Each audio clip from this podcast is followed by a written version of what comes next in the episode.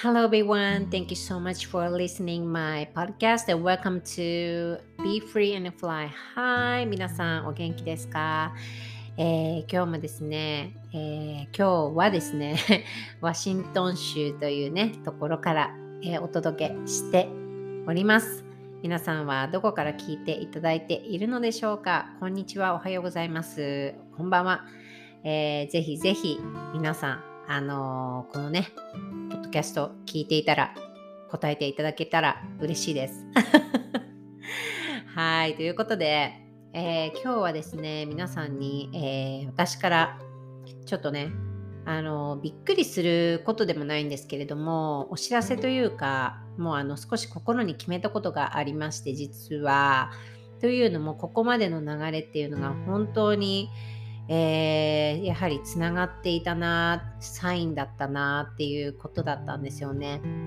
えー、まず、えー、担当直入に申しますとですね、えここ今私が今収録している、え3日前のね夜、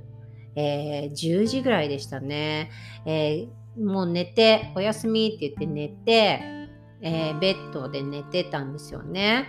そうしたらですね、もうあの、何て言うのかな、激痛というか、なんかこう、キーンっていう感じで、お腹の左の、えー、横っ腹がすごくグワーって痛くなってきたんですよ。何何何と思って、なんだろうと思って最初はなんかこう便が溜まってんのかなとかねこうガスが溜まってんのかなってよくこのよくクランプってお腹のクランプってよく言うんですけどお腹の中がちょっとこうひねひねこうひねれひねるみたいな感覚のになる時って皆さんありませんか？うん。ない方はちょっともしかしたら分かんなかったら申し訳ないんですけどでなんかね最初そういう感覚かなと思ってしばらく休めば治るなと思ってまああの安静にしてたんですよねそしたらみるみるうちに、えー、ごめんなさいみるみるうちにねどんどんどんどん痛みが増していったんですよなんだろうと思って。で、私、あの、実はね、ここ、えー、数年前とか、過去に、あのいなんだっけ？キドニーインフェクション？キドニーのキドニーっていうのは腎臓なんですけど腎臓のその腎臓炎っていうのかな？日本語でちょっと言うとわからないんですがキドニーインフェクションって言ってまあそこそういうのをね何回かやってたんですよねでまあそこで、えーと、抗生物質を飲んでそこでこうなんか炎症をね抑えるみたいな感じを過去何回かやっててでなんかその時の痛みにちょっと似てるなと思ったんですよね。だからまたあまた来たかなと思っていてなんかそういう感じでじゃあもうちょっとまた病院行かなきゃいけないかもと思ってたらですね今までにないもう本当にもう何て言うのかなもう気絶寸前までいっちゃうぐらいの痛みが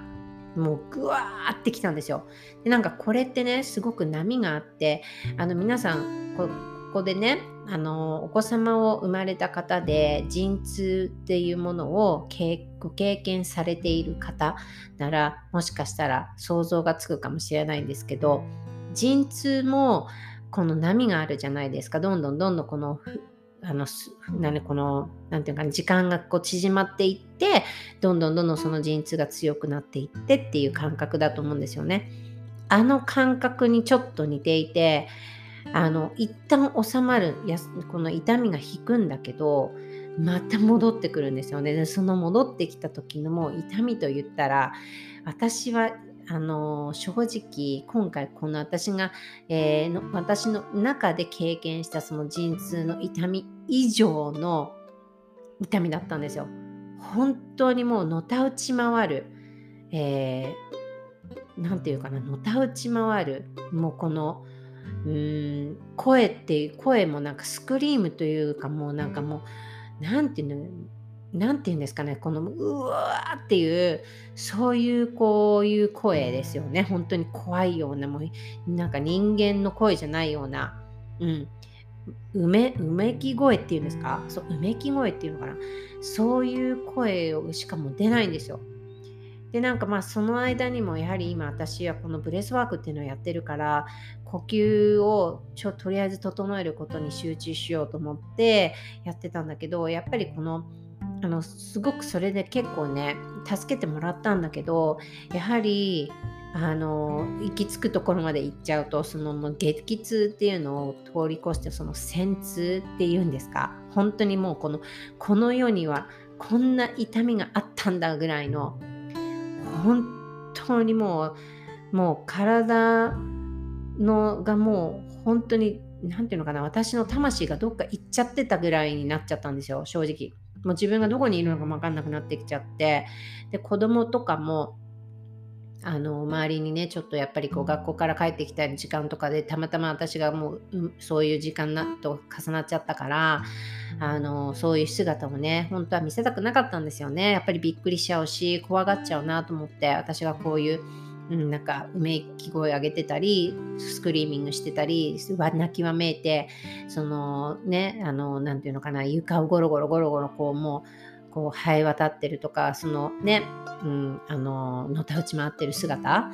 うん、だからなんかさね、子供の方がなんか「ママ大丈夫？ママ大丈夫」って「お祈りするからね」とか言って言ってくれてもうその間とかもでも私はもう大丈夫。もう大丈夫じゃないんですよ。大丈夫じゃないのにママ大丈夫だから大丈夫だからねって言って、まあ、安心をさせてあげれるようにね、まあ、まあ、もうその精一杯の最後のもう最後のもうもうあの力を振り絞ってみたいな感じでのと、ね、ぐらいでこう伝えてたんですけど、うん、あの本当はね旦那さんもね実はそのお仕事がやはりその軍人さんだから実はこれが起きたこのことが起きたっていうのがその旦那さんがえー、その出航っていうんですか遠くに行っちゃう前日だったんですよ。もう次の日には出なきゃいけないっていう日になったのに私がこういう風になってしまってもうあのイマージェンシールームっていうんですか？救急病の救急のところにも行かなきゃいけないしっていうところまでなってしまってもう本当にもう死ぬ思いをしました。でね、もうあの今回のところからね、なんかこう、ずっといろいろ私もこう、うん、つながってきたなって思うことがあって、実はその2年前に、あの私の母がね、あの私お母さんのことが大好きですごく仲が良かったんですけど小さい頃はなんかお母さんのことすごくこう怖い存在だったんですよ実は。だけどこのお母さんが倒れて自分の中でえー、本当に自分の中でお母さんっていう存在がどれだけ大きかったっていうのに初めて気づいたんですよね。うん、であの私の母はその脳出血で、まあ、あの意識不明になってしまってそのまま病院に行ったままそのままもう意識がなくなって、えー、言語のとかそういう何て言うのかな認知というかねそういうところの、まあ、まあ、おしゃべりはもうできなくなっちゃったんですよ。であの半分ね半分体が動かなくなっちゃってもうずっとそれまではもうその本当に、えー、うんそのそ母がそういう風になる1週間前ぐらいまでは元気にもうね FaceTime とかでもゲラゲラ笑ったりとか会えるの楽しみにしてるよとかねそういう話をしてたんだけど、うん、もう突然だったんですよねそういう風になってしまったのが。でも私のもうそこで一回私も魂抜けるぐらいの経験してであとはやはり、うん、その立て続けにその次の年に私が本当に大切にしていた愛犬がポンポンってこう、うん、2匹飼ってたんですけど、えー、私にとってはねまああのね、中にはたかが犬ペットっていう風に考える方ももしかしたらいらっしゃるかもしれないんだけど私にとってはもう本当に家族の一員としてだったんですね。ただのペットっていうんだけじゃなくってやはりその魂っていうところその、うん、やはり本当につながりが深かったんですよね。はい、であのその大切にしていた、うんあのね、2匹の犬が最初その老犬が、まあ、亡くなってでその子はやはり少しなんかこうやっぱり年も取ってきてたからどこかで自分で覚悟はしなきゃいけないっていう心の準備はしたくなかったんだけどもうねこの老衰っていうところにあの来てたから、うん、少しこう自分でこうね自分の心というかこうそういうところにこう話しかけながらっていうところでこう、うん、まあ覚悟って言ったらあれなんですけどそういうところは少しあったんですよ。うん、すごくもう長生きしてた子だったし。であと1匹のそのほん、えー、ほんと去年亡くなった、えー、ベーコンねっていうねあのー、ね 私の愛犬なんですけどベーコンの時はもう本当に突然でまさにそのお母さんがそういう風になった時みたいにもう昨日まで元気だったのにその次の朝にもうねもう天国に召されるっていう、えー、そういう思いをしたんですね今考えたらもう痛みから解放されてっていうあれでねもうあの本当に色全てがつながってるんだけどこの引っ越しの時とか例えばここに、えーね、ワシントン州フロリダ州からワシントン州っていうところに引っ越してきてまあ、それもあの私たち横断したんですよねフロリダから車で。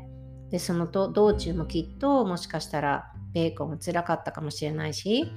で来ても例えば、えー、私しこのね、えー、やはりこの実家っていうか、ね、自分私は日本日本で生まれてるってアメリカに今住んでる状態なのでアメリカにいてもやっぱり私の故郷っていうのはいつでも日本なんですけどでそこに、まあ、帰るっていうふうになった時もやはりその周りに誰もねそのベーコンを見てくれる人がいなくなっちゃったりとかそういうことがこうつながってくるともしかしたらそのベーコンは私たちのこととかも全部分かっていてでそういうやっぱり神様とかそういうものがあのこう動いてたんだなって。うん、私はそういうふうに今受け取ることができてるんですけどやっぱりそういうことが起きた時っていうのは受けられない受け入れられない自分がいてもうそこでも本当に魂がねもう飛んでっちゃったっていうぐらいもう本当に、えー、なんかそのグリーンドって言ってもう悲しみの悲しみの悲しみの奥に、えー、自分がいたんですよね。だからまだ自分の中でお母さんのことも消化できてないしあの命は取り取り留め取り留めたんですけどやはり昔みたいなお話もできないし、えー、日本に例えば帰ったとしてもそのお母さんがいるところに会いに行ってもお母さんとどっか食事に行ったりとか話すこともできない。ね、まだねあの日本はそのコロナっていうので厳しいしマスクも着用そういうところではしなきゃいけないそしてそのプラスチックのその絵をのそういうものを1枚挟んだ向こう側でしかやはりお母さんに会うことができないみたいなんですね。だからそういう本当に当たり前にあったことが突然その自分のその人生からなくなってしまったっていうふうに私はこうやっぱり最初は捉えるしかなくていまだに自分の中でもその自分の中のその小さな私小さな風っていうのが泣き叫んでるんですよねだからそれが予測に言うそのインナーチャイルドっていうことなんだけどまだ私の私のそのちっちゃいちっちゃい風っていうのがどんどんどんどん出てきて自分の中でもこの現実の中でも私は今46っていう年になっててもその現実で 3D の中では 3D の世界では46歳になっても、えー本当のその内側の自分というのはまだちっちゃいままの自分でまだその本当にお母さんっていう愛情がたくさんたくさん欲しかった自分がまだ癒癒されてないどうしてこんなになっちゃったんだろうっていうその罪悪感とかっていうそういう感情も、えー、出てくるんですよねでもその感情にやはり向き合うっていう風なことになったのはやはり私がこの breathwork っていうえものに出会ってからなんですね。でそれで、まあ、少し話は飛んじゃったんだけど今回この、まあ、そういうことがあって自分の中でも本当にこう不安とかそういう恐れっていうのをどこかですっごく抱え込んできてたと思うんですよ。でそしてあのねあのなんかこの話に聞いたこ話に聞いたことによるとやはりそういう不安とかをするっていうのはやはりそのその、えー、腎臓っていうところにすごくこう負担がかかるっていうふうにも言われてるらしいんですよね。うん、それは私がこの、えーこの、まあ、結局は腎臓結石っていうことだったんですよね。病院に行ったら腎臓にま結石ができてて、その石が動い動くことによって、やはりこの激痛が来てしまった。うん、本当に死ぬかと思ったんですけど、でもなんかそういうストレスとかいろんな不安がその石となって結石となってそういうなんかこう何か抱えてたものがそういうふうになるとも言われてるしそういうのが例えば、えー、私はこういうのってねここであんまりこう別にそういう証拠とかもないけどよくそのがんになるっていうのもそのがんっていうのも例えばそういうストレスとかそういう何か抱えてるものがそういう風になるって。だからそのストレスと病気ってすっごく密接な本当にその神経系っていうところですね。要は要はナーバスシステムなんですよ。全部が。ナーバスシステムっていうのはやはり私たちのそのナーバスだからそのナーブって言ってその神経系私たちにはその神経っていうのがあるから全部がその感情とか感覚とかっていうのは全てその神経系のところでその感覚として体が覚えてるんですよね。でその感情とかその感覚っていうのは自分が例えば今までこの経験してきた中で何か何か自分がそういう感覚を覚えた自分が感覚を覚えたっていう言い方をしてしたけど全て体がもう感覚としても全部その記憶してるんですね。で例えば何の関連もないようなことが自分の身に起きたとしてもその体が感覚として覚えているところと何かつながるような出来事があるとそこから例えば悲しみだとか怒りだとかそういう感情が出てくる。でもその感情が出てくる前に必ず体のどこかでその感覚とコネクトしてそのトリガーとなってそれが皆さんの今言う感情怒りとかっていう風に出てくるんですよ。だから全部全部その自分に起きてきたこと経験したこと感覚例えば私だったらそのお母さんの、えー、秘宝秘宝っていうかそのお母さんが倒れた時にその、まあ、妹から私は電話かかってきて聞いたんだけどその聞いた時のその体の感覚ですよね。それがもう体に記憶された。だからそういうことなんですよ。皆さんの中で例えば彼氏に振られた時とか先生に怒られた時とか両親に怒られた時とか例えばここで何かバイオレントなんかそのね子供の時に親に何かやられたことね、その体の何かこう傷つけられたこととかそういうことがもしかしたらこのリスナーさんの中でもあるかもしれないですよね。たくさん経験があると思うんですよ。でもその感情を皆さん今出してないと思うんですよ。どこかに自分で封印している。なんでか、それは自分その感覚が体が嫌だから。体がその感覚をもう覚えてたくないというか、もう感覚として感じたくないんですよ。拒絶しちゃってる。だけど、その感覚に向き合わない向き合っていかないことには感情っていうそのこれから皆さんが生きていく中で本当にそこで関連性が何にもなくてもその感覚に似たようなことがあったらそれがトリガーとなってそこそこで体が勝手につなげてしまうんですね。それが感情となって出てきちゃうんですよ。だからそれのこの breathwork っていうのはこの breathwork の呼吸っていうものをすることによって全てその神経系に隠れている全て自分の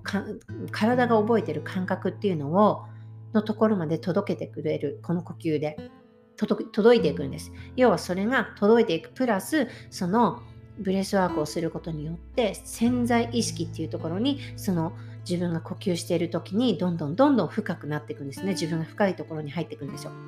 うん、それは本当に 3D を超えたもう本当に5次元っていうところまで、えー、行く感覚っていうところを皆さん多分やったことがない人がえ何それって今思うかもしれないけどブレスワークっていうのはその潜在意識とのところに自分が深く入ってそしてその神経系につながってその自分が封印している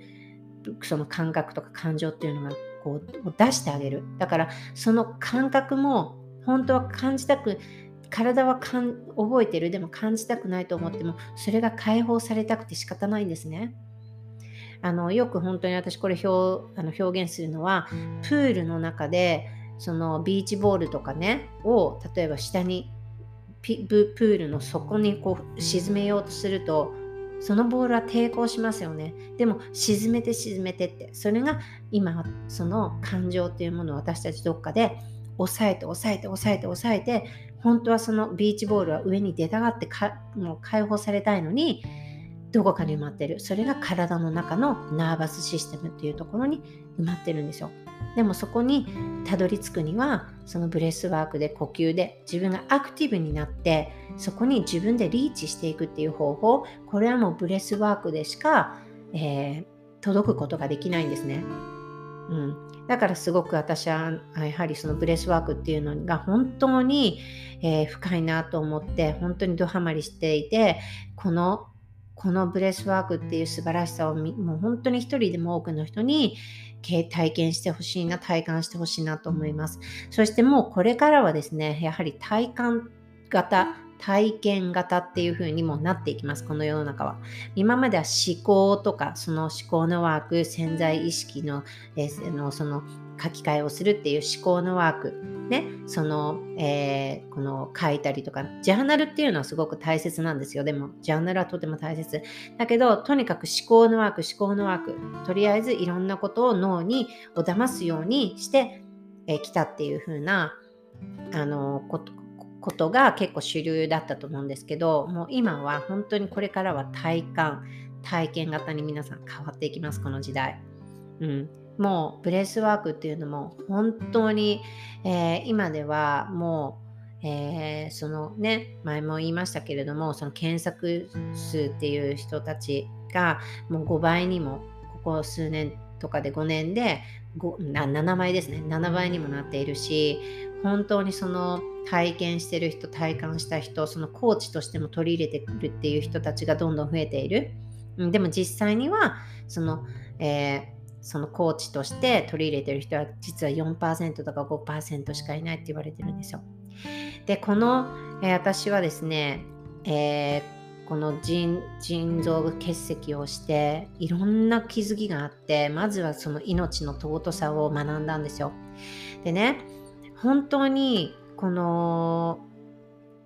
あのまあ5月の26日に実は、えー、とその私のそのソウルメイトの人たちね4人 ,4 人の女性がいるんですけどそれぞれ自分のパッションを持っていてでそれをその4人でクリエイトして空間を作るっていうイベントが実はあります、えー、と5月26日の金曜日の、えー、日本時間、えー、夜の8時からえー、10時の2時間なんですけど、えー、の4人でローテーションで皆さんにお届けしていきます。で、実は私はこれを機に、この20、えー、このイベントの後に少しちょっと SNS から、えー、遠のこうと思ってるんですね、実は。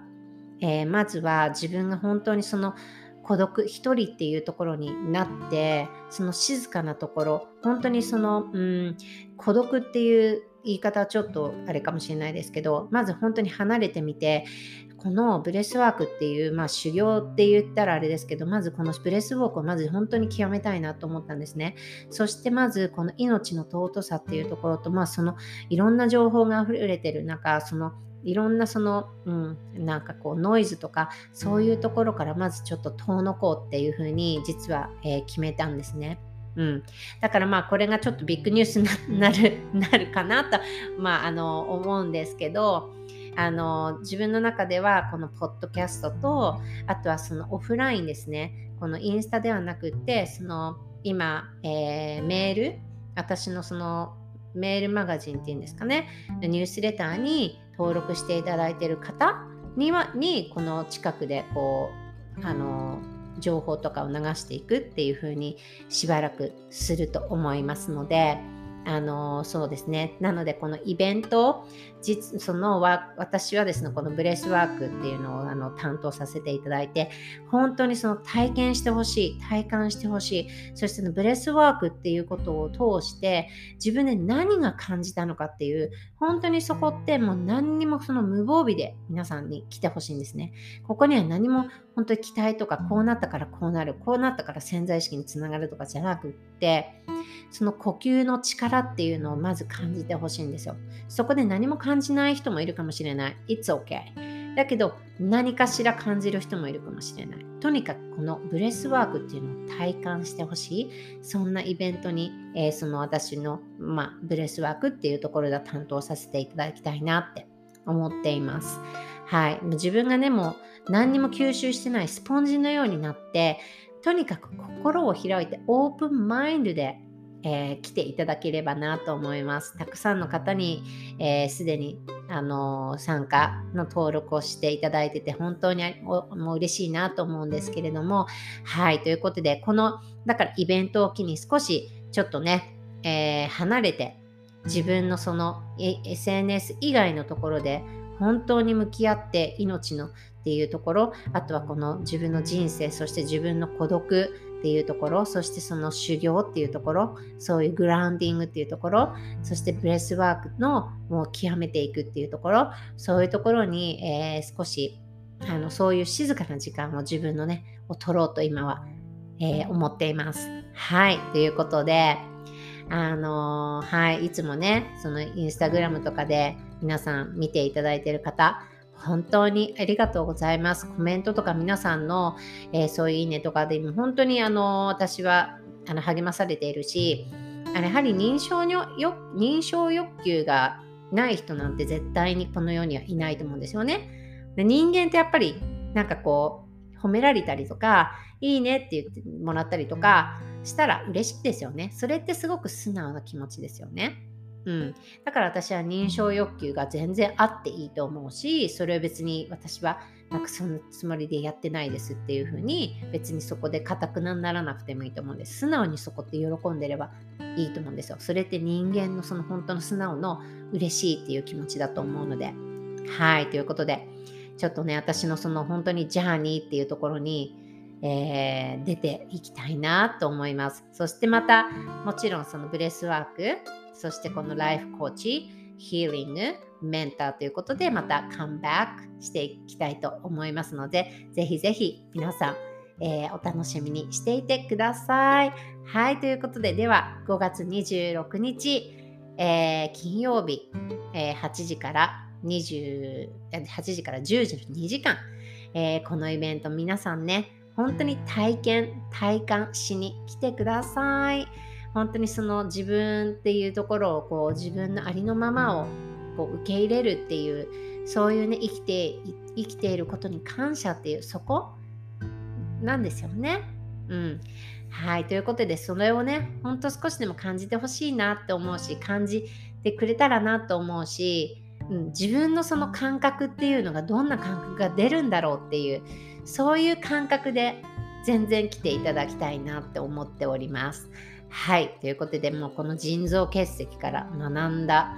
えー、ことがたくさんありました。本当に。本当になんかもうこの命に感謝だし、神様に感謝だし、えー、友達、そして旦那さんにも感謝だし、家族にも感謝です。感謝の気持ちしかないです。本当にこの世の中っていうのはもう最終的に戻るところは愛と感謝のところなんだなって思います。はい、ということで今日も皆さん聞いていただいてありがとうございます。このポッドキャストは、えー、これからも、えーえー、続けていって、ここで皆さんの前にショーアップしたいと思いますので、Thank you so much for listening. Alright, so see you next time. Bye bye.